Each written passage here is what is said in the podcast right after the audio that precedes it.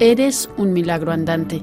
Así se llama el libro de la doctora española Teresa Hernández, publicado por Editorial Paidós del Grupo Planeta. La autora, mejor conocida en las redes sociales como Lady Science, es doctora en biomedicina y en bioquímica y lleva a cabo una importante labor como divulgadora científica.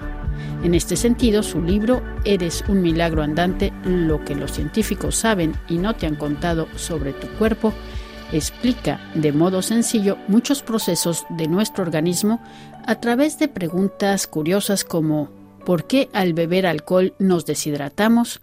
¿O por qué se nos acelera el corazón si vemos a alguien que nos gusta? Conversamos con la autora sobre esta obra recién publicada.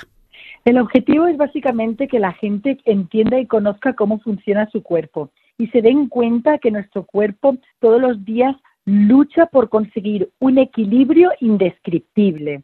Es decir, está continuamente balanceando y regulando la temperatura corporal, los niveles de glucosa, la presión arterial, los niveles de hormonas. Es decir, está continuamente luchando por conseguir un equilibrio y es un trabajo que realiza 365 días al año, 24 horas y que tenemos que estar muy agradecidos.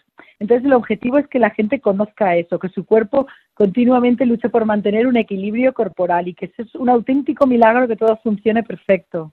Y ese milagro empieza desde el principio, ¿no? Usted tiene una parte del libro en el que habla cómo se inicia esta vida. Efectivamente, sí, sí.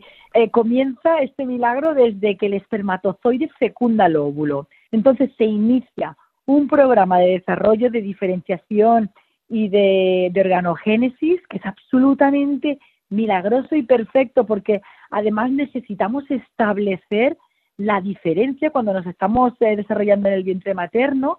El cuerpo ya empieza a distinguir entre la derecha y la izquierda y empiezas a establecer una asimetría porque Nuestros órganos no son simétricos, son asimétricos.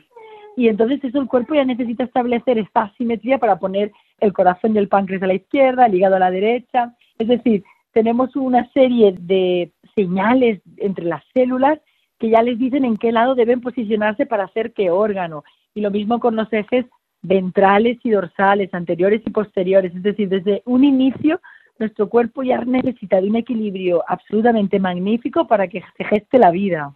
Y también, señala usted, también hay una pregunta, ¿no? Que por qué somos únicos e irrepetibles, cada uno de nosotros. Así es, porque nuestro cuerpo eh, se desarrolla en base a unas instrucciones que son únicas de cada persona. Es decir, todos tenemos una combinación única de genes que resulta de la combinación de cuatro letras organizadas en 3.000 digamos, repeticiones, 3.000 billones de bases que se organizan para dar lugar a nuestros genes. Y cada uno de nosotros tenemos unos genes totalmente diferentes. Y esto es lo que nos hace únicos. Y claro, pues debido a esta combinación única, de genes que tenemos, pues como somos los mejores representantes de nuestros genes, pues tenemos que hacer lo mejor que podemos con ellos, ¿no? ¿Incluso en los gemelos que provienen del mismo óvulo fecundado?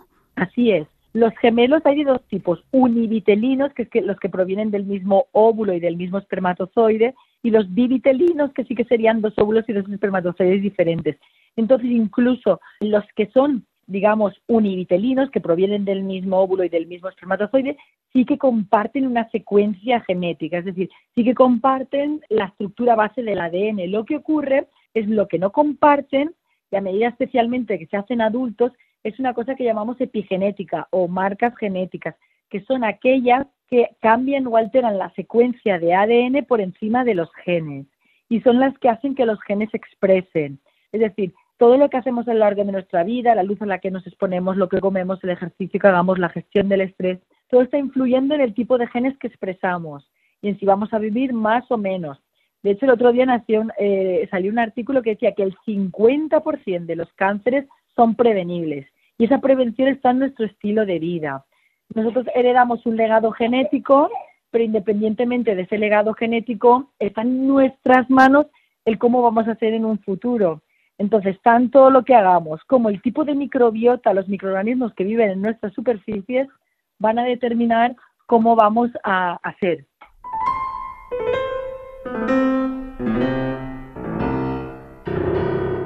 Ahora, usted el libro lo, lo articuló en función de, de, preguntas, ¿no? Algunas preguntas así, hasta incluso muy, muy graciosas, ¿no? Por ejemplo, habla de, de que el vómito es una coreografía, es bastante complicado vomitar. Así es. La gente se cree que el vómito es algo grotesco, feo, pero realmente nuestro cuerpo para poder vomitar tiene que organizar una coreografía de órganos, empezando por, por la parte alta del intestino, que se tiene que contraer sincronizadamente con el estómago, con el esófago, para propulsionar el contenido que tenemos alojado en estos órganos hacia afuera y hacia arriba. Es decir, todo requiere de una orquesta de sincronización y de contracción para que el vómito salga y, además el estímulo que lo organiza, digamos, que lo, que lo dispara, es, algo complicadísimo porque es que nuestro estómago o nuestro intestino está detectando que viene ahí hay alguna partícula contaminante o es un tipo de digestión que nos está resultando dificultosa o hay algún tipo de alimento en mal estado, es decir, tenemos un mecanismo para detectar que el contenido ahí dentro no es adecuado y que debe ser inyectado o proyectado al exterior porque no nos va a sentar bien. Muy bien, bueno, hay muchísimas preguntas muy interesantes, pero por ejemplo, usted dice que en realidad no tenemos una edad que concuerda con nuestra la edad que sale en nuestro pasaporte, ¿no? Porque las células cada una tiene una edad particular. Así es, efectivamente. Es decir, eh, nuestra edad, digamos, biológica del pasaporte, ¿no? Es desde que nacemos, pero es que nuestras células se están continuamente dividiendo todas las células de nuestro cuerpo se dividen a un ritmo diferente, dependiendo del tejido. Por ejemplo, las de nuestros intestinos se dividen cada dos, tres días. Las de nuestro hígado cada, cada año, dos años. Las de nuestros músculos cada 15 años. Se pensaba que las neuronas y los cardiomiocitos no se dividían, pero sí que se dividen ya a un ritmo muy lento. Es decir, que sí que tenemos neurogénesis y también cardiomiocitos nuevos. Y las únicas que sí que no se dividen y que disminuyen con la edad y que solo están en el caso de las mujeres son los óvulos. Los óvulos sí que nacimos con una determinada cantidad y cada vez tenemos menos. De ahí que se dice que las mujeres sí que tengan un reloj biológico a nivel de reproducción que hace tic-tac, porque es que esos óvulos no se duplican y no, y no, no hay duplicación de óvulos. Entonces, esa sería la única célula que sí que efectivamente marca la edad en la que nacimos. Pero el resto de las células de nuestro cuerpo son relativamente jóvenes, acaban de nacer pues desde hace un par de días, varios años. Eh, nuestro cuerpo igual tiene unos 10 años.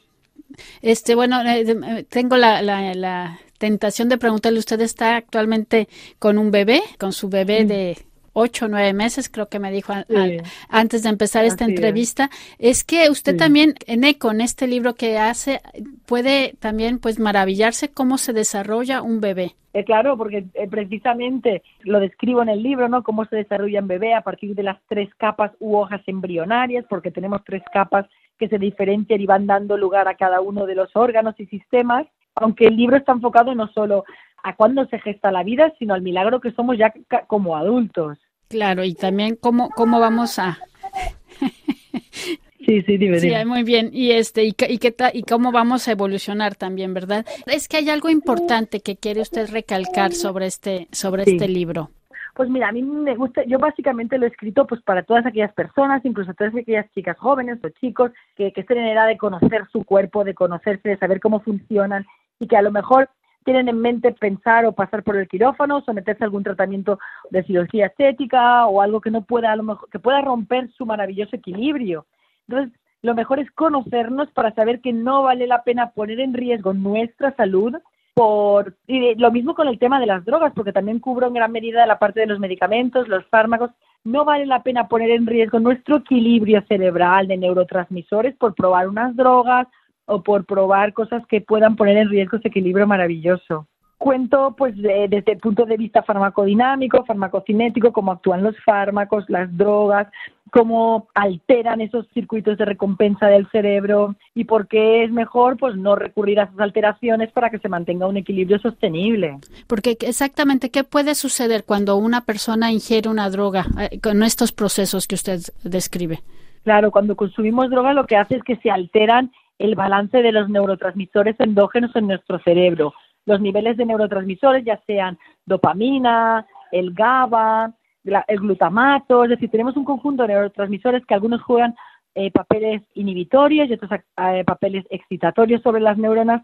Entonces, si tú, por ejemplo, consumes cocaína, cannabis o cualquier otra droga, tú estás alterando este balance y este equilibrio de neurotransmisores endógeno y esto pues da problemas tanto a corto plazo con su consumo como a largo plazo, porque estás haciendo que las neuronas se desbalanceen a nivel de neurotransmisores. Y, por ejemplo, si en caso de una intervención quirúrgica. Sí, pero se refiere usted de estética corporal o. Sí, sí, en ese sentido.